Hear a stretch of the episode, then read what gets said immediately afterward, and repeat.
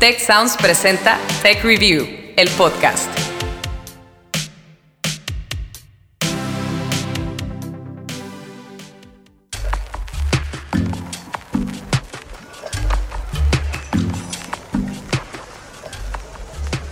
Hola, ¿qué tal? Mi nombre es Ana Torres y me da muchísimo gusto estar nuevamente con todos ustedes en Tech Review, el podcast. Historias para mentes curiosas. ¿Recuerdan el famoso meme de una niña de unos 5 años de edad mirando hacia la cámara con un rostro pícaro mientras detrás de ella había una casa en llamas? La imagen le dio la vuelta al mundo, recibió el nombre de la niña desastre y apenas el año pasado fue vendida por 500 mil dólares. ¿Sí? Así como lo están escuchando, 500 mil dólares por un meme. Pagar tanto dinero a cambio de una cosa digital que aparentemente cualquiera de nosotros puede conseguir gratis descargándola de internet o haciendo una captura de pantalla, la verdad parece un absurdo. Sin embargo, el meollo de este asunto radica en que la imagen original fue vendida en forma de NFT. ¿Y qué diablos es un NFT? Bueno, pues eso es precisamente lo que explicaremos en nuestro episodio de hoy, donde también veremos cómo opera el mercado de estos activos digitales y qué tan seguro o no es entrarle a dicho negocio.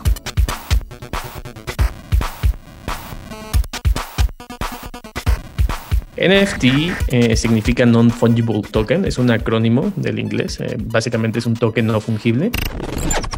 Él es David Yao, director de desarrollo de negocios para América Latina en Binance, plataforma líder a nivel mundial en el tema de los activos digitales. David nos contó que para entender bien qué es un NFT, primero debemos compararlo con su opuesto, es decir, con algún token o algún bien que sí sea fungible. En economía, un bien fungible eh, hace referencia a todos estos activos que se deterioran a medida que se van consumiendo y que al final pueden ser reemplazados o que son intercambiables. Un Bitcoin, por ejemplo, es un token fungible, ya que en el ámbito virtual resulta perfectamente reemplazable por otra unidad del mismo tipo de criptomoneda. De la misma manera, un billete de 20 pesos es un bien fungible porque lo podemos intercambiar sin ningún problema por otro billete de 20 pesos y su valor sigue siendo exactamente igual, aun cuando el billete estuviera arrugado, descolorido o le faltara un pedazo. Por el contrario, estas equivalencias son imposibles cuando se trata de activos o bienes no fungibles, pues cada uno de ellos es único en el mundo. Una manera de entender esto es, por ejemplo, pensando en el cuadro de la Mona Lisa, ¿no? Cuando vas al, Museo del Louvre, eh, puedes buscar el cuadro de la Mona Lisa, eh, eh, puedes verlo y, existe solamente uno. Bueno, ya actualmente ya hay técnicas muy sofisticadas para hacer, digamos, réplicas de este cuadro. Sin embargo, la réplica nunca va a ser igual que la original. Así sucede también con la niña desastre. Nosotros podemos descargar la imagen de Internet, hacer miles de copias, guardarlas en nuestra computadora o subirlas a nuestras redes sociales. Pero sin importar qué pase, en el mundo virtual siempre existirá un solo original de esa foto, tomada por cierto por el padre de la niña en 2005, la cual, como les digo, vale ahora medio millón de dólares. Y bueno, gracias a la tecnología de los NFTs, quien haya pagado dicha cantidad tendrá la garantía de que es el nuevo dueño o dueña de una obra digital auténtica y no una copia. Nancy Salazar, ingeniera en tecnologías de la información y product designer en UTEL Universidad, nos explica por qué los NFTs tienen ese nivel de seguridad se registran eh, mediante un contrato inteligente o también conocido como smart contracts. Se asigna un número único y a este se le proporciona, o más bien le da, tranquilidad al propietario frente a posibles réplicas. Eh, este registro que se le da a, los NFTs pues contiene datos del propietario, contiene datos del creador, lo que esto al mismo tiempo pues permite preservar el tema de los eh, derechos de autor. En pocas palabras, un token no fungible es un certificado de propiedad y originalidad de algo que existe en el mundo digital y que es único e irrepetible puede ser desde una imagen, puede ser desde un gráfico, puede ser un video, puede ser música o cualquier otro contenido de carácter digital. sobre el que alguien quiera tener posesión. Y como toda posesión, los NFTs pueden ser comercializados. Para comprender mejor esta función, la artista digital Mila, colaboradora del proyecto Robotos, nos pide imaginar el mercado tradicional del arte físico.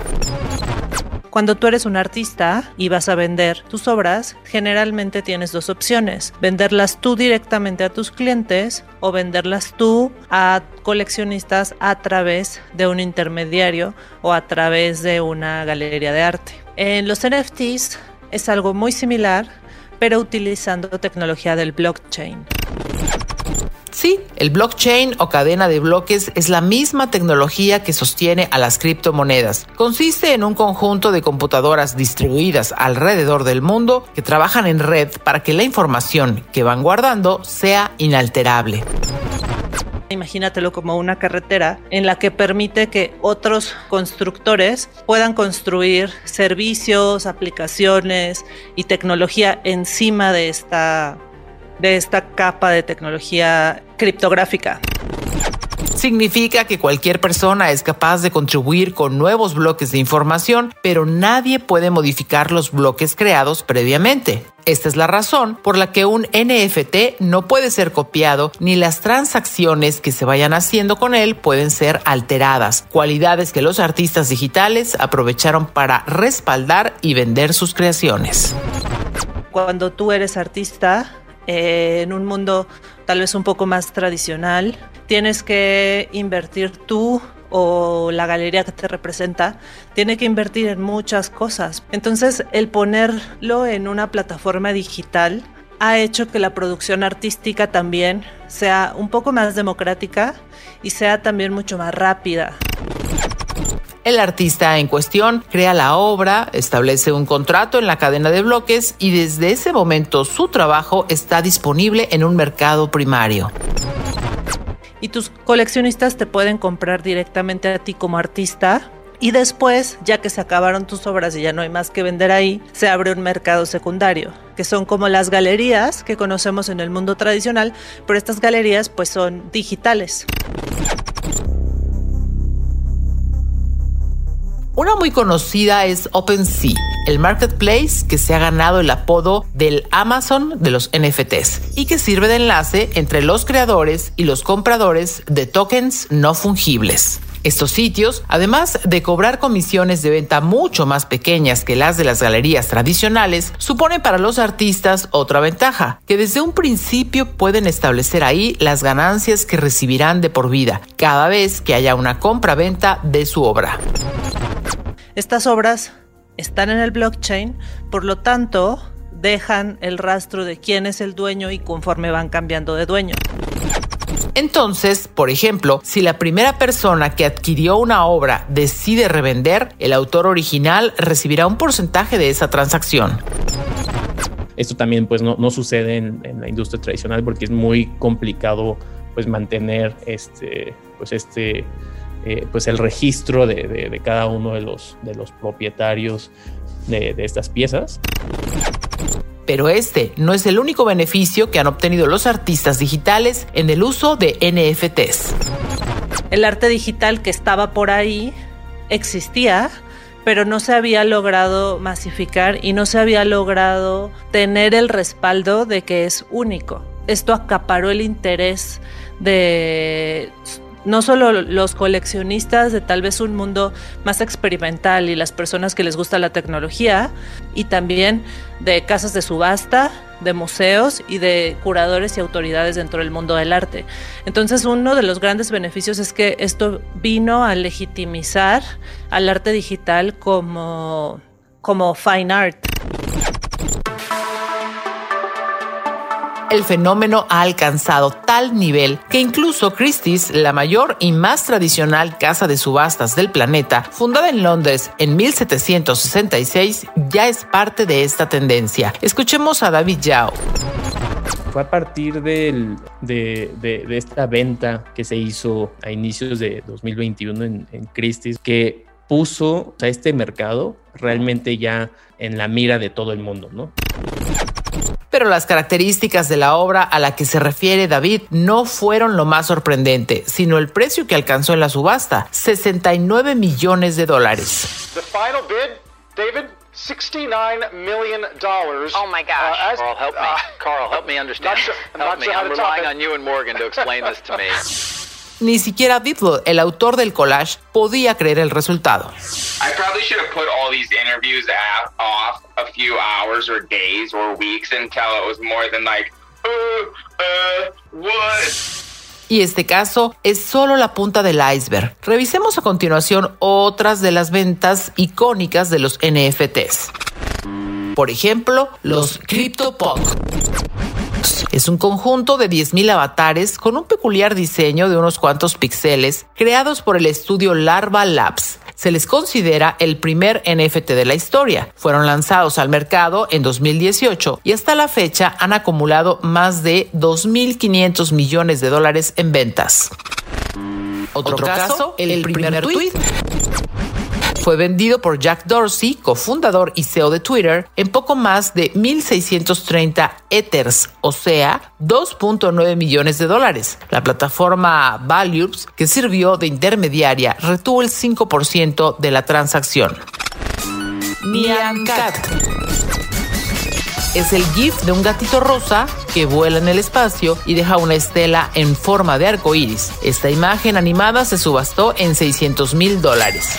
Vamos a una pausa y después, ¿cómo fue que los NFTs trascendieron del mundo del arte a mercados como el inmobiliario y qué tipo de emprendimientos han surgido gracias a esta tecnología? No se vayan.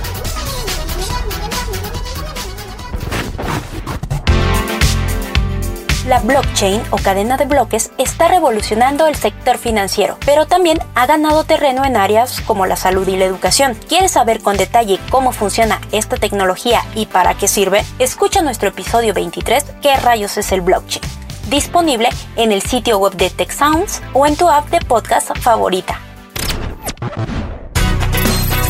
Tech Review. El podcast. Estamos de vuelta con el tema de los NFTs o tokens no fungibles. ¿Qué les ha parecido? ¿Ustedes invertirían miles de dólares en una imagen que la verdad ni siquiera existe en el mundo físico? Seguramente con los ejemplos que hemos visto estarán pensando que el mercado de los NFTs es, la verdad, exclusivo para las personas millonarias. Sin embargo, lo cierto es que al menos en teoría se trata de un sistema bastante abierto que se relaciona con el concepto de Web 3.0 y un Internet más democrático. El mundo digital que se está haciendo con la revolución Web 3 se trata de poder generar una economía descentralizada en un universo digital en el que las personas puedan hacer transacciones y puedan interactuar entre ellas. Muestra de ello es el NFT más caro del que se tiene registro, una obra titulada The Marriage, del artista digital Pac. La imagen costó 91.8 millones de dólares, pero en lugar de pertenecer a un solo individuo, sus dueños son casi 29 mil personas, quienes cuentan con un certificado de propiedad de un fragmento preciso de la obra. Y esta lógica colaborativa de los NFTs puede aplicarse también al proceso creativo. El Internet de Web 2 que conocemos es un Internet muy centralizado, le pertenece a ciertas empresas. El Web 3 parte de la idea de hacer un, pues un Internet en el que las personas puedan ser eh, dueñas y puedan recibir rewards de lo que hacen y de lo que consumen. Dicha posibilidad es la que están aprovechando emprendedores, como el director de cine Leonardo Arturo a través de los tokens no fungibles. Uno de los beneficios puntuales de, de la parte de los NFTs es que eh, vamos a poder tokenizar nuestra, por ejemplo, lo de la serie, vamos a ver si podemos tokenizarla, es decir, fragmentar las acciones del, del proyecto y poder ofrecerlas como lo hacen en algunas DAOs. Esta estrategia ya se está aplicando en la producción de Ball Run, una comedia española en torno al blockchain. Los fondos para la película se consiguieron mediante la venta de tokens Bull, con los cuales los inversores obtuvieron derecho a recibir parte de las ganancias del documental. Cada uno de estos NFTs tenía un precio equivalente a un dólar en la criptomoneda Tether. El proyecto necesitaba vender 450 mil. Al final se agotaron logrando recaudar 320 mil euros, algo que hubiera tardado al menos un año siguiendo el método tradicional. Pues me gusta mucho que podemos hacer esta interacción con los usuarios. Vamos a intentar buscar una manera donde el que tenga su NFT va a poder entrar a material exclusivo, a que tenga acceso a una fiesta privada eh, de lanzamiento de, la serie en metaverso, eh, también en presencial. Eh, concierto en vivo, eh, al, meet and greet con los actores, o sea que puedan convivir con ellos. Leonardo Arturo es un gran entusiasta de los NFTs e inclusive está buscando la manera de utilizarlos en negocios tradicionales de nuestro entorno físico. Con un NFT puedes tokenizar la construcción de un edificio, que eso estamos haciendo con un amigo en Bolivia, eh, que con un NFT puedas tokenizarlo y puedas este, tú invertir en el, en el, edificio y tener beneficios del mismo, de, de, de las rentas, de lo que se haga en ese mismo edificio. Este tipo de usos de los NFTs ya son una realidad. Recientemente las escrituras de una casa en Tampa Bay, Florida, fueron vendidas como un token no fungible por 210 Ethers, es decir, 654 mil dólares. Habla David Yao, director de desarrollo de negocios para América Latina de Binance. Hay gente que piensa que, NFTs se trata solamente de, arte digital y creo que ese, ese es un approach eh, un poco anticuado. Realmente, eh, pues el, problema que resuelven los NFTs no solamente, se, no, solamente es para, para, temas artísticos, es como te platicaba, el tema de, de, poder eh, demostrar autoría y propiedad acerca de, eh, piezas digitales. Y si lo pensamos desde esta perspectiva, el mercado de los NFTs y las oportunidades de emprendimiento dentro de él se pintan mucho más amplias de lo que imaginamos. Pues en el tema de los deportes, eh, tenemos, eh, por ejemplo, videos de la NBA con las mejores jugadas de la NBA y han alcanzado a venderlos en precios de hasta 100 mil dólares, ¿no?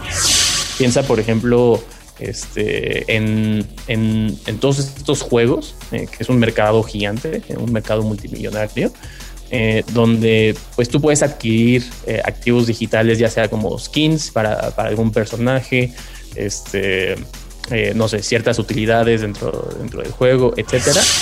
Existen por ahí teorías de cómo aplicar el blockchain a, por ejemplo, las votaciones, ¿no? Y cómo podríamos hacer uso de esta tecnología para que los países puedan eh, votar. También puede ser, por ejemplo, aplicado a la entrada a un concierto. O sea, ese ticket te pertenece a ti, entonces para poder registrar que solo te pertenece a ti, lo podemos hacer en el blockchain y va a ser inalterable. Algo que también me encanta de los NFTs, escúchenme bien, es que creo que todavía no sabemos para qué sirven. Haremos una pausa y al volver, ¿qué porvenir tienen los NFTs? ¿Cuál es su lado oscuro y cómo podemos evitar malas experiencias con ellos? Ya volvemos.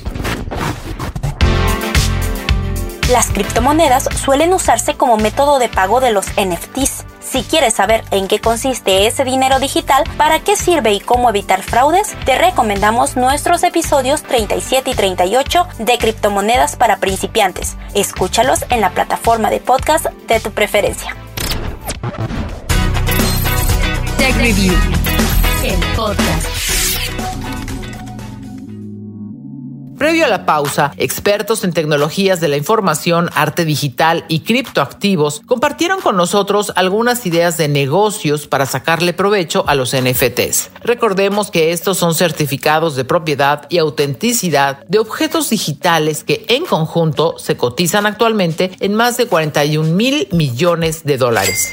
Ese valor no hará más que crecer conforme avancemos hacia el metaverso, una suerte de entorno virtual paralelo al mundo físico, donde vamos a requerir bienes y servicios en forma de NFTs. Habla David Yao pues necesariamente necesita utilizar este, pues esta tecnología ¿no? de, NFTs y blockchain para lo que sea que hayas adquirido dentro del metaverso, pues puedas demostrar este, esta autoría y esta propiedad ¿no? de, de, los, de estos objetos. En consecuencia, figuras públicas y diversas marcas ya están creando y adaptando productos a este nuevo mercado. Eminem, Paris Hilton, Jimmy Fallon, etcétera, hasta marcas eh, como Nike, Adidas, Dolce Gabbana, eh, digamos, estas marcas de, lujo.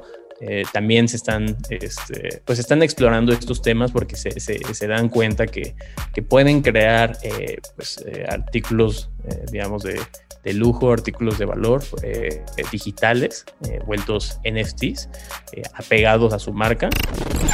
Sin embargo, por ahora estas oportunidades de negocio son inaccesibles para la mayoría de las personas.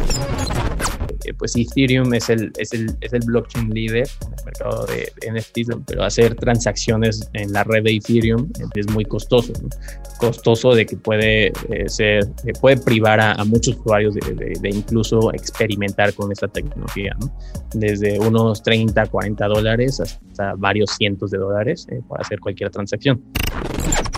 Este es uno de los principales problemas de los NFTs, pero la limitante que más preocupa a los usuarios tiene que ver con la falta de regulación. Escuchemos a Nancy Salazar.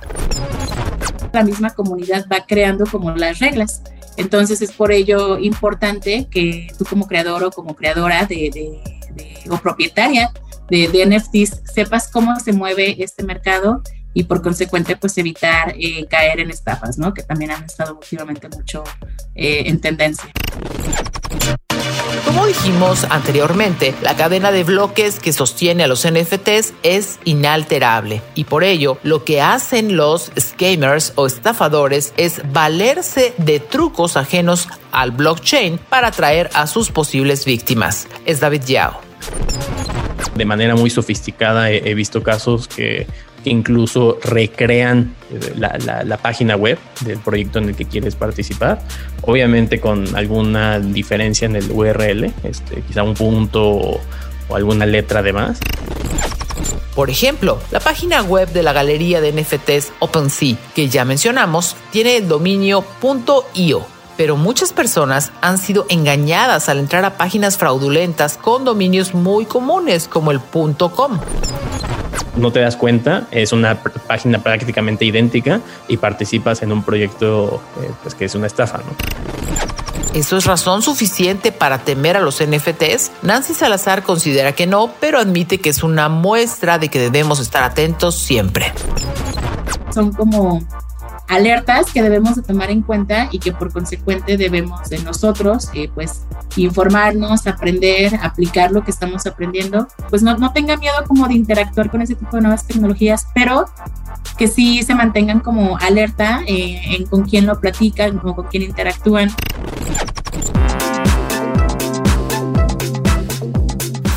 Pues esto fue Tech Review, el podcast, historias para mentes curiosas. ¿Qué les pareció este tema? Muy interesante, muy novedoso y hay que entrarle para entenderlo muy bien. Yo soy Ana Torres y como ustedes ya saben, nos gusta muchísimo conocer sus opiniones y sugerencias, así que si les interesa que abordemos algún tema en particular, tienen comentarios sobre nuestra quinta temporada, por favor, envíenme un correo a ana.torresmoya.tech.mx. Este espacio es parte de Tech La barra de podcast del Tecnológico de Monterrey, y nuestro objetivo es siempre único, contribuir a una cultura del conocimiento de la mano de los expertos. En el episodio de hoy también colaboraron Karina Rodríguez en la edición, Guadalupe Luna con las entrevistas, como guionista Carmina de la Luz y en la producción Orlando Oliveros. Gracias siempre por escucharnos y hasta la próxima.